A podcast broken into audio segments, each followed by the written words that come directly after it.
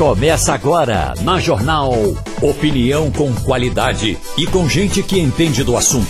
Com Geraldo Freire, Romualdo de Souza, Wagner Gomes e jornalistas do Jornal do Comércio, deixando você bem informado. Passando a Limpo. Eita, começa mais um Passando a Limpo. A bancada tem Igor Maciel, Wagner Gomes e Romualdo de Souza. Romualdo, com tanta coisa acontecendo, deu para dormir em Brasília de ontem para hoje? Geraldo, quem não dormiu foi o presidente da Câmara dos Deputados. Bom dia para você, bom dia ao nosso ouvinte. É que Arthur Lira está com um problema que é mais do que técnico, é de interpretação do regimento da casa e mais ainda de credibilidade, e eu explico ao nosso ouvinte. Meu caro ouvinte, minha querida ouvinte, você que me acompanha todo dia aqui na Rádio Jornal, você não sabe o que é o perrengue de estar acompanhando uma votação que é semipresencial, ou seja, parte dos deputados, alguns deputados, ficam em casa, outros estão em Brasília. Ontem, pelos meus cálculos, a maioria não estava no plenário e olha que a Câmara dos Deputados tem 513 deputados. A pandemia, pelo menos para eles, não acabou, mas ainda assim é possível fazer votação de casa. E aí o que ocorre? No meio da votação da chamada PEC Kamikaze, ou aquela proposta de emenda constitucional que trata de benefícios, agora, durante o período eleitoral, o sistema deu pau.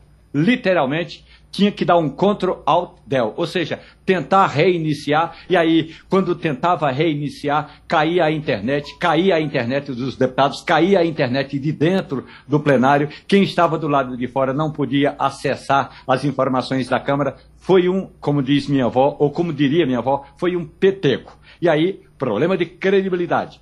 Boa parte dos parlamentares acredita que o presidente da Câmara eh, sabia que o problema eh, mais cedo ou mais tarde apareceria e não tomou a devida providência. Tudo porque estava em votação essa proposta que foi aprovada. Mais uma vez, a oposição se negou a discutir o assunto e a medida foi aprovada, inclusive com o apoio dos parlamentares de oposição. O detalhe importante, e aí onde é que mora o pulo do gato, é que tem gente que sabia que se fosse votado um destaque o que é um destaque? Você separa uma parte do texto para votar só aquela parte que é o que trata do estado de emergência. O presidente Jair Bolsonaro mandou colocar ali na PEC, mandou porque ele pediu a um aliado que o aliado colocou. A proposta diz o seguinte: que o Brasil viverá um período de estado de emergência em função da situação eh, econômica e financeira do país. E aí a justificativa é a guerra da Ucrânia, vários motivos. Na prática, esse quesito sobre o estado de emergência ainda não foi votado. A oposição aí se uniu para votar contra esse quesito. Quando Arthur Lira percebeu que havia uma boa articulação eh, da, da, da oposição, suspendeu os trabalhos ele não poderia suspender os trabalhos por mais de uma hora. É o que diz o regimento da Câmara. Ele simplesmente meteu o trator por cima de todo mundo, suspendeu os trabalhos e a votação desse destaque específico que a oposição não aceita e que pode haver uma articulação boa para derrubá-lo, vai acontecer hoje pela manhã, Geraldo Freire. Aquela acusação, Romualdo, que o presidente fez, questão de eh, eh berrar durante a sessão de que estaria havendo boicote por parte de servidores, e, e essa era a razão uh, da queda da imagem, uh, uh, que a Polícia Federal estaria investigando. Faz sentido? Aquilo é coisa para inglês ver. Geral da Polícia Federal chegou na Câmara dos Deputados por volta de 9 horas da noite. Aí tem um sistema fechado, uma sala fechada, que somente três servidores entram ali nem Arthur Lira, aliás, nenhum presidente da Câmara entrou a não ser no dia da inauguração. Então, aquele sistema fechado ali, é, primeiro, para dizer, essa linha da internet é para todo mundo, para todos os visitantes e não precisa se cadastrar. Essa outra linha da internet é para quem é servidor ou para quem é credenciado com um determinado nível de credenciamento que já está cadastrado no próprio crachá. Então, essa é a segunda linha. A terceira é para quem está na Câmara para fazer a votação do plenário. E a quarta é para quem está fora da Câmara dos Deputados, por exemplo, o Daniel, Daniel Coelho, quando está viajando lá por Carnaíba, ou a, a deputada Marília Reis, quando ela estiver em Petrolina, ela pode votar de onde estiver, qualquer um dos, cinco, dos 25 deputados federais. Então, essa é a outra linha. Aí a Polícia Federal chegou e começou a investigar essa aí. essa última. O presidente da Câmara dos Deputados acha que acha, ele não tem certeza, porque ninguém disse para ele e ninguém provou até agora, que houve realmente um, um, um gatilho que é a informação, ó, oh, está sobrecarregada a linha e pode ser que haja um problema. E ele não foi informado a tempo. Quando um hacker ou quando vários hackers entram num sistema desse, o sistema começa a ficar lento, porque são vários acessos. Ontem foi uma tentativa de acesso, ninguém entrou, mas havendo uma tentativa de acesso, é como se mais um parlamentar estivesse tentando votar. Então, os sistemas é, segundo as informações técnicas que a gente apurou, o sistema começou a travar. E aí, com medo é, de travar de vez, ele suspendeu os trabalhos. Mas há quem diga que o presidente da Câmara dos Deputados, Arthur Lira, sabia que a articulação de ontem da oposição estava muito boa e que poderia derrubar esse artigo que trata da questão da emergência durante é, esse período eleitoral, aliás, que vai até o final deste ano, Geraldo Freire. Uhum. Igor. Ô Romualdo, eu primeiro bom dia a todos. É, Romualdo, eu queria saber uma coisa. Ontem teve um encontro de Lula aí, um evento de Lula em Brasília, e isso foi tinha uma repercussão muito grande em torno disso, principalmente por conta da, da questão da segurança. Tinha uma preocupação com a segurança. Primeiro, que a gente sabe é que não aconteceu nada, foi tudo tranquilo, é, apesar de a segurança ter sido bastante reforçada. Mas o, o que interessa realmente em relação a, a, essa visita de Lula a Brasília é que ele tem encontros com é, deputados, encontros com a bancada hoje. Teve alguns ontem e tem alguns hoje também, inclusive, é, deputados pernambucanos, o Silvio Costa Filho vai se encontrar com ele, Marília Reis está em Brasília, deve também se encontrar com ele, mas eu, eu sei que Silvio Costa Filho está marcado já para ter essa conversa, inclusive é o único do partido dele, do Republicanos, que vai ter essa, essa conversa com Lula, e tem várias agendas hoje. O que é que se fala em relação a, a, a essa visita de Lula? É que uma parte do Centrão que está aí com a tendência de pular fora do barco de Bolsonaro, vai, vai fazer isso hoje, nessa conversa com Lula. É, é o que se comenta por aí também? Olha, Igor, um detalhe importante: a segurança do encontro de Lula com a militância. Primeiro, o presidente, o ex-presidente não conseguiu o intento dele, viu, Wagner Gomes, que era o seguinte, levar Gleisi Hoffmann, a presidente do partido, a tiracolo, para convencer o PT a não ter uma candidatura própria ao governo do Distrito Federal e se aliar com outros grupos políticos que poderiam dar mais força à candidatura de Lula. Não conseguiu. Segundo ponto, a segurança estava super reforçada.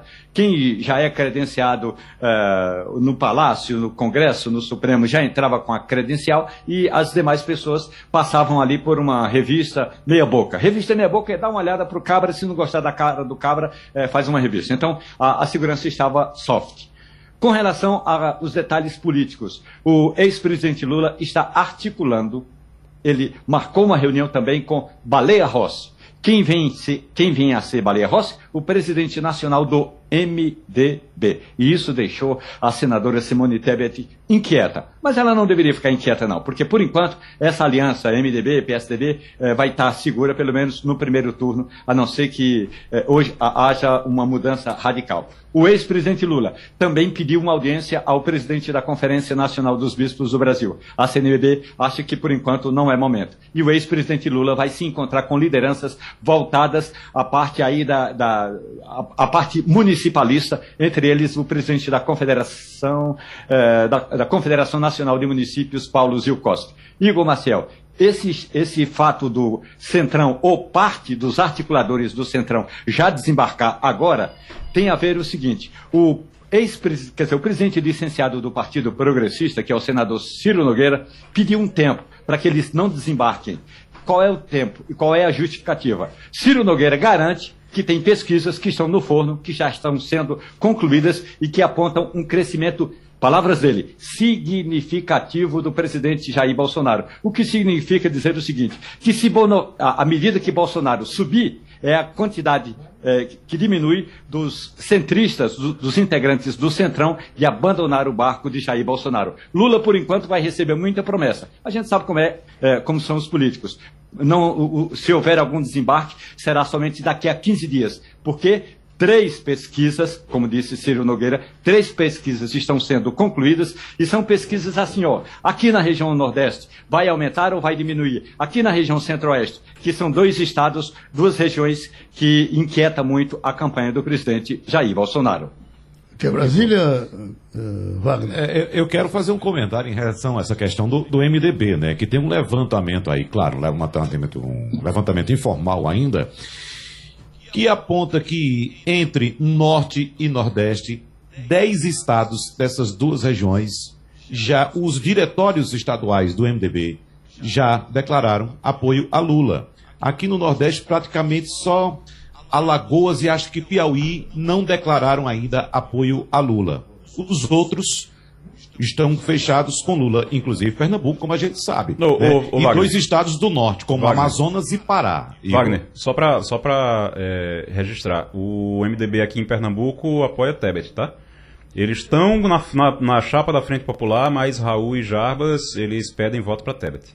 É, essa é a, talvez seja a salva, a, a, a, tábua de salvação de Tebet, né? Se por acaso ela conseguir de fato é, esses apoios. Mas por enquanto, Igor, a situação está difícil por lado de Simone Tebet ainda, viu? Igor, Wagner, Romualdo, nós ontem tratamos aqui no Passando a Limpo de abordagem policial e falamos desse processo que rola na Câmara Federal para que eh, seja feita uma espécie de guia para nacionalizar todo tipo de abordagem. Uh, o delegado Tancredo Loyo falou com a gente e depois eu falando com o criminalista Delmar Rigueira, ele disse, olha, essa coisa de abordagem é fundamental também para o trabalho do advogado criminalista, porque dependendo da abordagem, o processo pode ter um andamento de um jeito ou do outro. Então, Doutor Ademar Rigueira, qual a importância? O, senhor, quando, quando é, pega um caso, começa pela abordagem? Bom dia, Geraldo. Bom dia aí, amigos da bancada.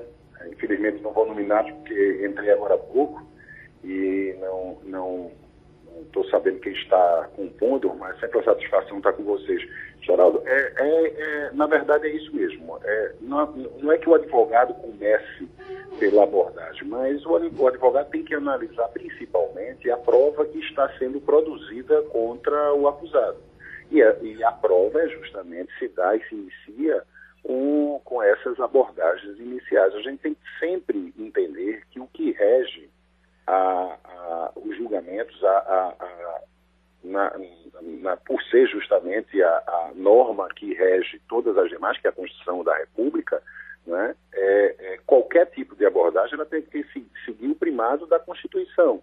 Né, e a Constituição ela traz é, é, é, cláusulas pétreas, inclusive, que são garantias individuais, que, que essas garantias individuais têm que ser garantidas, principalmente pelo trabalho da polícia e o trabalho da investigação. Se a investigação ela afere o que estabelece a Constituição, é, essa prova não pode ser considerada válida. Né? E, e lógico que a Constituição estabelece é, critérios, mas também ela, ela existem é, é, exceções a, a, essas regras básicas, né, que a gente chama de ponderações de, de princípios. Existe um, um, princípio de proteção da vida privada, da individualidade, existem também outros princípios que, na ponderação deste, por exemplo, a necessidade de se produzir prova numa ação penal, num processo penal, né, é essa necessidade de produção de prova, ela pondera esses princípios máximos da vida privada.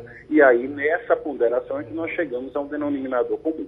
Quando há excessos, essa prova tem que ser nula, e anulando essa prova inicial da abordagem, se anula toda a prova da produção do processo e o acusado tem que ser absolvido. Uhum. Igor Marcel quer perguntar. Doutor Ademar, muito bom dia para o senhor. É, a, a, gente, é, o senhor está falando sobre, essa, sobre as abordagens e as pessoas ficam, ah, abordagem na rua, abordagem que é feita num carro, numa, numa rua, numa calçada. Mas como é que isso, essas regras elas valem também para casa do, do indivíduo. É, a polícia, numa, nessas operações que a gente vê, a polícia tem é, é, chega lá cedinho e entra na casa e prende, leva para a delegacia, tudo. Tem regra também para isso? Tem horário de fazer isso? Tem quais são a, a, as regras que precisam ser observadas? Porque senão, quando chegar lá na, na delegacia, volta. Ah, é exatamente isso. A gente, nós temos, por ser uma exceção, é, a, a, a, preservação do domicílio, a preservação da intimidade, da vida privada, são princípios constitucionais. Então, existem exceções, e essas exceções têm que, têm que, ter, têm que ter a previsão legal. Eu admiro muito o doutor Tancredo, acho um grande policial, né, um orgulho aí para a Polícia Civil Pernambucana, mas discordo dele naquele caso da abordagem. Vamos começar pela abordagem, depois eu chego na, na busca, na, na invasão do domicílio ou na busca domiciliar, propriamente dita. Naquele caso que foi citado ontem, foi um rapaz que vinha é, com atitude suspeita com a bolsa e a polícia fez uma abordagem e encontrou maconha, me parece que uma balança, cocaína, enfim. Ele foi julgado, foi condenado, o tribunal manteve a, a, a, condenação e quando chegou no STJ, a, me parece que o ministro Schietti anulou essa prova uhum. e determinou o trancamento do inquérito policial. Disse, ah, mas é um absurdo. Abordagem, houve uma simples abordagem policial e se detectou e na bolsa dele estava droga. O que é que tem de irregular? Tem sim. Não é porque é, justamente a Constituição garante que a pessoa não seja importunada a qualquer momento Imagina o caos que seria se você estivesse andando na rua e a todo tempo a polícia estivesse pedindo para vasculhar sua bolsa tal. O que o artigo, a exceção prevê, no artigo 244, é que haja fundadas suspeitas de que a pessoa está praticando crime. Então, naquele caso que o Dr. Tancredo Loyo analisou ontem, os policiais disseram, ah, ele estava com atividade suspeita, não chegaram a dizer qual era a atividade, por que dessa abordagem. Então, não havia fundamento para aquela busca, né? aquela busca foi ilegal, aquela abordagem, aquele baculejo, como se diz, né? É, na linguagem é, policial, ela foi ilegal porque não tinha fundamentação para ela, era necessário que houvesse alguma suspeita, é, é, ele estivesse saindo de um lugar de uma boca de fumo, houvesse é, uma atitude anterior dele que levasse à suspeição da, da, autoridade policial. Não houve isso, essa prova é nula. Né? Da mesma coisa da, da, da inflação de domicílio, no caso da busca domiciliar.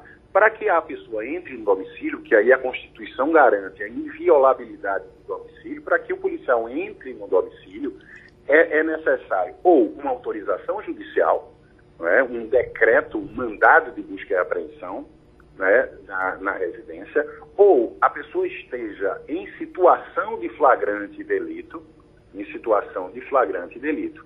Então, é, o simples fato, e aí nós temos vários é, paradigmas no STJ, no Supremo Tribunal Federal e nos tribunais também, é, de situação, por exemplo, a pessoa estava, é, passou na moto numa blitz perto da sua residência, deram parada e ele não quis parar e ele entrou na casa. Aí a policial sai seguindo, invade a casa e, e, lá encontra maconha, encontra objetos e faz a apreensão em flagrante. Esse flagrante é nulo, porque o STJ entendeu que o simples fato da pessoa passar por uma blitz não, não é fundada as razões para se quebrar essa proteção constitucional da inviolabilidade do domicílio.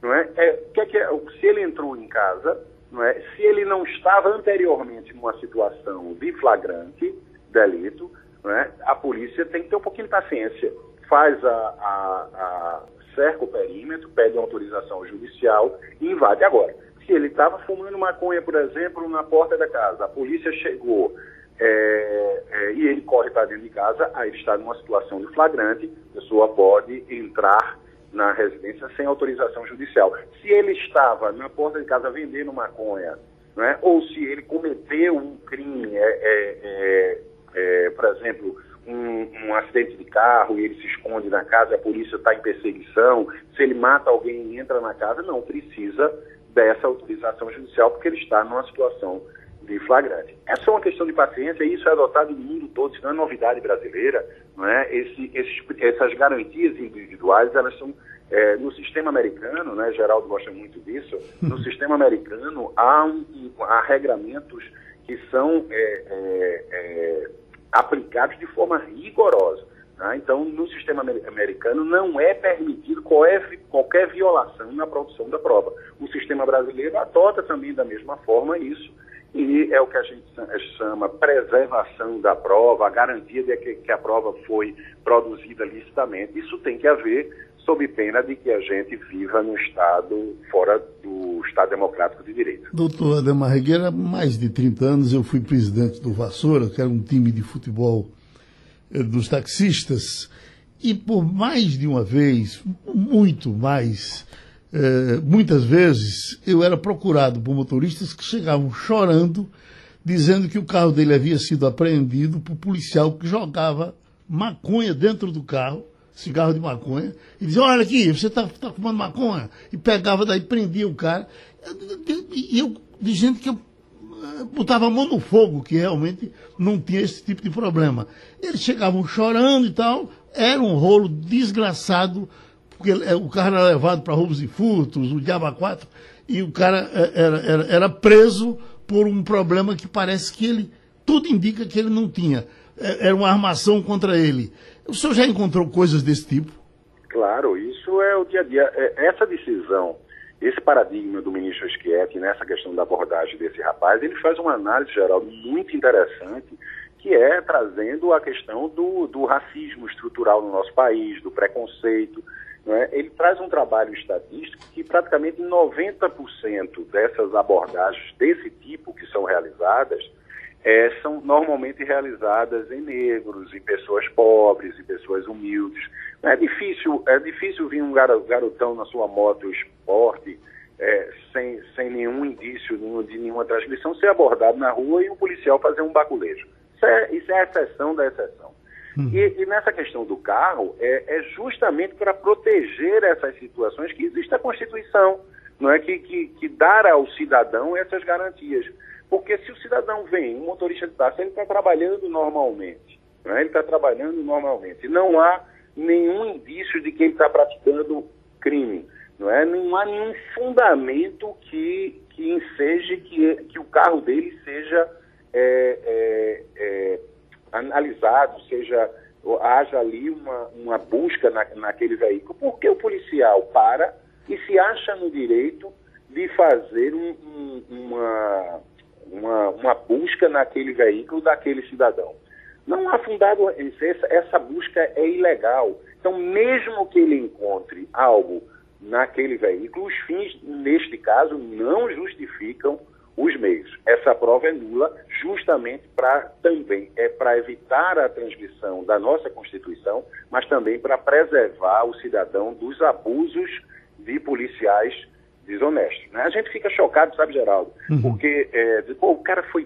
O cara, a polícia foi lá, é, pegou o cara na rua, é, fez é, a busca na bolsa dele, encontrou maconha, balança tal, prende esse cabra safado, esse marginal e a, a justiça solta.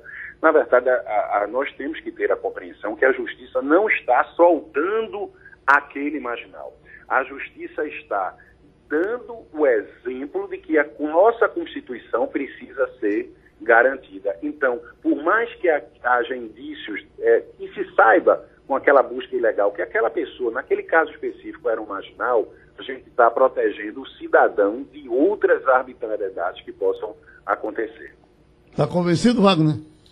Eu só queria complementar, Geraldo, é, com um comentário também, né? Acho que tô, fala... já falou muita coisa. É Wagner, doutor Demar. Porque o, o, seguinte, o autor da matéria, o deputado Bibo Nunes, acredita que essa medida é essencial para proteger o agente de segurança pública e prevenir que situações de violência ocorram. Mas aí como é que fica a situação do policial? A gente sabe do poder da declaração de um agente de segurança quando chega numa delegacia com um, um, um indivíduo. Né? A polícia pode abordar, a polícia invade, a polícia prende, mas se o cidadão depois não tiver condições de acesso a uma boa defesa, mesmo que ele venha a ser reparado, o prejuízo já está feito, né? Pra, para o cidadão, né, doutor Ademar? Claro, imagine a quantidade de pessoas que já foram condenadas né, por situações dessa que Geraldo nos trouxe. Né? É, é, é, esse caso que chegou ao STJ é um milagre, porque chegou um habeas corpus um, um advogado que foi diligente, até mesmo de uma pessoa humilde, mas chegou mas normalmente esses casos nem chegam nos tribunais superiores. Né? Existe um preconceito natural da magistratura né, é, é, de crimes de tráfico de droga, então a tendência sempre é que haja um julgamento passando por cima dessas garantias individuais, porque o raciocínio sempre eu vou soltar um traficante de droga, eu vou soltar um ladrão, né? o raciocínio não consegue chegar na finalidade maior da aplicação da justiça no caso, entendeu? Mas a, a, isso acontece demais. Então, a, é, eu acho que o nosso ordenamento já traz, eu concordo com o, o doutor Tancredo nesse ponto, que o Código de Processo, o artigo 244, os, os outros dispositivos já são suficientes. O que se precisa é cumprir a lei efetivamente, se dá garantia né, é, é, ao cidadão e aos policiais também. Uma coisa prática que se resolve, que, que eu dei o exemplo dos Estados Unidos e vou dar também. Nos Estados Unidos não existe mais abordagem policial sem estar sendo filmada. Hoje, com a nossa tecnologia, é uma coisa simples de acontecer. Isso protege o cidadão e protege o policial também, claro. Não é? É, é, a coisa deixa de ser subjetiva, deixa de estar na palavra do acusado, deixa de estar na palavra do funcionário, do policial, para estar devidamente comprovado. Então, a forma como se, se iniciou a produção da prova, ela está garantida ali preservada ali com aquela filmagem. Isso é fundamental, só basta aplicar. O resto é retórica, o resto é, é política, né? Que a gente está cansado nesse país de que as coisas sejam regidas por interesses políticos ou interesses setoriais de uma determinada classe. Né? A coisa tem que ser mais plural para funcionar. Deixa eu lhe agradecer, porque Wagner já está fazendo um sinal ali dizendo isso só num debate, botando os dois frente a frente para a gente ver o que é que vai sobrar. Então, muito obrigado. Mas, com certeza, é, eu e o doutor Tancredo, nós vamos convergir muito mais do que divergir. Vamos Mas ver. eu estou à disposição, Geraldo, sempre Obrigado. para esse debate. Momento efervescente da ciência, do mundo, por conta da NASA, que está com, esse trabalho do uh, James Webb, mostrando coisas do mundo que as pessoas nunca viram. Então, Romualdo de Souza, comece a nossa conversa, que estamos com o astrofísico Antônio Carlos Miranda. Doutor Antônio Carlos Miranda, eu tenho duas perguntas. A primeira, qual é a diferença desse James Webb para aqueles, é, que, aqueles equipamentos que estão ali no deserto do Atacama? Eu quero saber a diferença exatamente é, do ponto de vista da precisão. E a segunda é, pergunta, será que agora nós realmente vamos nos convencer de que houve uma explosão e nós somos frutos dessa explosão, doutor?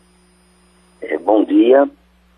É, esse telescópio novo, James Webb, ele tem uma eletrônica mais moderna, ele está fora de qualquer pequena interferência da atmosfera e ele está tão afastado de nós que ele consegue ver coisas que mesmo os super telescópios do Atacama não conseguem. Então ele, ele é, um, é um, vamos dizer, um brinquedinho dos astrofísicos mais moderno uma tecnologia nova, é o celular novo que a gente ganha, que todo ano tem um mais moderno. Então essa é a grande vantagem dele. Né? E ele realmente vai provar de que o universo está em expansão, ele já está comprovando a teoria da relatividade de Einstein com a expansão do universo, e ele está chegando cada vez mais perto de que o universo surgiu de uma célula primordial, de um ovo cósmico que foi apelidado de Big Bang, essa tal de explosão. De fato, ele vai chegar mais perto dessa prova. Uhum. Uh, uh, Wagner? Oi, Wagner. Professor Antônio Carlos, é, a gente sempre acompanhou, né, quando há essas informações, aquela dúvida: será que existe vida em outra parte do universo? Mas o senhor já traz uma informação mais importante do que essa, pelo menos para a gente que está vivendo aqui agora. Se o universo está em expansão, e o telescópio James Webb vai comprovar isso, significa que nós ainda temos um longo período de vida aqui na Terra, né, professor? Sim. É, vida fora da Terra é um debate que pega não só o conhecimento científico, como a questão filosófica e religiosa. Né? Há um debate muito forte com relação a isso. O que o, o telescópio e os outros fazem é verificar se a assinatura de molécula de água e de atmosfera nesses chamados exoplanetas, que são planetas fora do nosso sistema solar. E hoje em dia já tem uma lista com 5 mil aproximadamente. O James Webb, ele viu em um planeta muito longe, que circula em torno de uma estrela, é assinatura de atmosfera e alguma composição que pode indicar ser água, que é uma coisa super importante para a vida. Então, é possível que com o James Webb nós tenhamos mais informação de planetas que têm condições indicativas de, de que pode abrigar vida. Mas ainda é muito cedo para dizer que tem vida. Mas a, o avanço deixa todo mundo muito ouriçado, tanto do lado da ciência como do lado da parte filosófica e religiosa. Professor Antônio Carlos de Miranda, o Deus que o senhor acredita é esse formato oferecido pela igreja ou é outro tipo de Deus? Não, para a ciência, essa é uma discussão de que a fé e a religião fica no lugar dela, na cabeça de todos nós, com nossa espiritualidade, mas a ciência, ela segue o que a gente chama de método científico, de observar, pesquisar, medir, calcular, tirar conclusões a partir dos instrumentos, não só apenas da nossa fé, e a partir dessas conclusões nós chegarmos à realidade de que há uma formação de vida. A formação de vida no universo, com essa evolução bioquímica, pode ser chamada de Deus nesse sentido. Uhum. Não muito naquele que tem um padre, um pastor determinando o que a gente faz na Terra, mas como uma força mais geral que forma a vida em todo o cosmos. Ok. Uh, Igor Marcel? Professor, bom dia. Sempre que eu vejo uma foto de um lugar muito bonito, a primeira coisa que eu penso é, rapaz, eu quero ir lá para conhecer. Só que uh, a gente estava vendo, tem lugar aí que está a, sei lá, 1.100 anos-luz é, daqui. Tem alguma condição de. A gente tem tecnologia hoje não para chegar lá, mas para mandar alguma coisa para lá, uma sonda, alguma coisa para esses locais que a gente está conseguindo ver, pelo menos até agora, nesse momento? Webb ele está observando é, objetos que estão a 13 bilhões de anos-luz. É então, é pior então do que eu estava imaginando. É, a luz que, que, nós estamos vendo saiu de lá há 13 bilhões de anos. Está chegando aqui agora. Né? Se a luz sair agora, quando chegar aqui, a Terra não existirá mais. Porque a, a, a, idade do Sol e, obviamente, dos planetas em sua volta está previsto para, no máximo, 3, 4 bilhões de anos só. Então, se uma luz sair desses objetos que o James Webb viu, quando chegar aqui, já era a Terra, né? Mas como vai demorar muito, provavelmente a ciência acha que é possível, a humanidade vai estar colonizando outros planetas espalhados aí pela galáxia e, por outros pontos. É a, é a maravilha da ciência é, no final dessa conclusão, chegar a alguma visão filosófica. Né? A humanidade vai colonizar o universo, provavelmente. Pronto, a gente agradece essa outra participação aqui no Passando a Limpo. Ouvimos o astrofísico professor Antônio Carlos de Miranda. Está com a gente a dermatologista Ana Cristina França.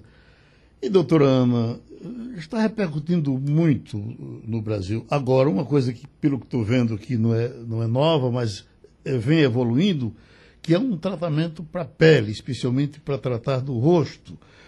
É, pilendifenol, que promete rejuvenescer é, a pele do rosto em apenas uma sessão. Depois eu vejo aqui que ela daria uma durabilidade a essa renovação de 20 anos. Uh, depois, o acesso às fotos, tem fotos onde as pessoas aparecem monstruosas, no começo do tratamento e depois vira um anjo. Eu lhe pergunto, isso é um, um, um sonho antigo que está chegando para a gente ou, agora ou, ou, ou, é novidade? Olá, bom dia. bom dia. Tudo bem com vocês? Então, o peeling de fenol né, que é, na década de 60 foi o grande boom desse peeling, hum. de rejuvenescimento. Tudo que você falou é verdade o pós-operatório é assustador. Tem, o paciente tem que ser muito bem indicado, muito bem selecionado, como a gente chama na medicina. É um peeling que dura, assim, 20 anos. Depois de 10, 20 anos, esse paciente ainda está tendo resultado desse procedimento. É um procedimento que deixou de ser feito mas pela quantidade de disponibilidade que a gente tem hoje na, na dermatologia, de laser, né, de bioestimulador, de preenchimento, toxina botulínica, que são procedimentos que não precisam do downtime, ou seja, a pessoa não precisa ficar afastada do seu trabalho, da sua vida, pelo procedimento. Uhum. E no caso do fenol, ele vai ter que ficar afastado, ele tem que se preparar para ficar pelo menos entre 15 dias e um mês mais recluso, uhum. porque essa pele toda vai ser trocada, né? Primeiro entendendo o que é peeling. Peeling vem do, do verbo to peel, que é descascar, descamar, é como se eu pegasse uma cebola e tirasse aquelas cascas da cebola. Então pode ser feito com substâncias químicas, como é o peeling de fenol, pode ser feito a laser, pode ser um peeling físico. Então tem vários tipos e várias indicações. Nesse caso específico é o fotorejuvenescimento é aquela, é aquela paciente com muitas rugas, muitas marcas de expressão, mancha na pele, aquela pele muito fotodanificada, fotoenvelhecida. Mas volto a dizer, é um peeling que tem riscos, tanto durante o procedimento quanto no acompanhamento. Então, precisa ser feito por um dermatologista capacitado que entende realmente desse processo de renovação de pele. O Romualdo de Souza? Geraldo? Oi. Bom dia, Bom dia doutora Ana Cristina, como vai a senhora? O que eu tenho percebido é que muitos desses, desses tratamentos aparecem como se fossem, desculpe a expressão, a senhora usou aí a cebola, como se fossem a salvação da lavoura. E com o passar do tempo, a gente sabe que algumas substâncias químicas também são inseridas aí, e isso pode provocar alguma reação é, há algum risco de alguma reação deixar, é, digamos, um cabra como eu que não tem mais jeito. Nasceu desse jeito, tá bom, já tá bom demais. Mas aí se eu botar um, um, um tratamento desse e eu ficar pior do que estou, eu vou ficar com o, o, a, a minha autoestima lá para baixo, doutora. Concordo plenamente com a sua colocação, né? Um procedimento médico é um procedimento que precisa ser bem indicado, que pode sim ter consequências, né, se não for bem conduzido, de infecção, risco de cicatrização desarrumada, principalmente aqueles pacientes, por exemplo, que têm tendência a cicatriz hipertrófica, queloide, por isso que tem que ser bem avaliado. Não é, é, não é como você falou, a salvação da lavoura, não. É uma das técnicas que, se bem indicada, dá resultados excelentes. E a história, todo mundo tem jeito, viu? Não tem essa história de. Todo, hoje, hoje a dermatologia dá jeito para todo mundo mas inclusive também você tocou no ponto interessante, que é um peeling que, é, que, tem, um, que, que tem uma substância química ali. E o fenol é extremamente cardiotóxico nefrotóxico, ou seja, pode causar problema de arritmia do coração, pode causar problema nos rins, pode causar problema no fígado. Então, esse procedimento precisa ser feito dentro de um bloco cirúrgico, acompanhando o traçado eletrocardiográfico, o traçado lá do coração, avaliando se esse paciente não tem problema no fígado, não tem problema nos rins, está ígido, quer dizer, saudável, para a partir daí indicar o procedimento. Paciente de pele mais clara, fototipo mais baixo, é o paciente ideal para esse tipo de procedimento. Ele tem que ter a parte psicológica também muito bem desenvolvida para entender que ele não pode arrancar aquela casca. Bom, para você ter uma ideia, o procedimento que no outro dia tem paciente que não consegue nem abrir o olho, uhum. de tanto edema, de tanto inchaço.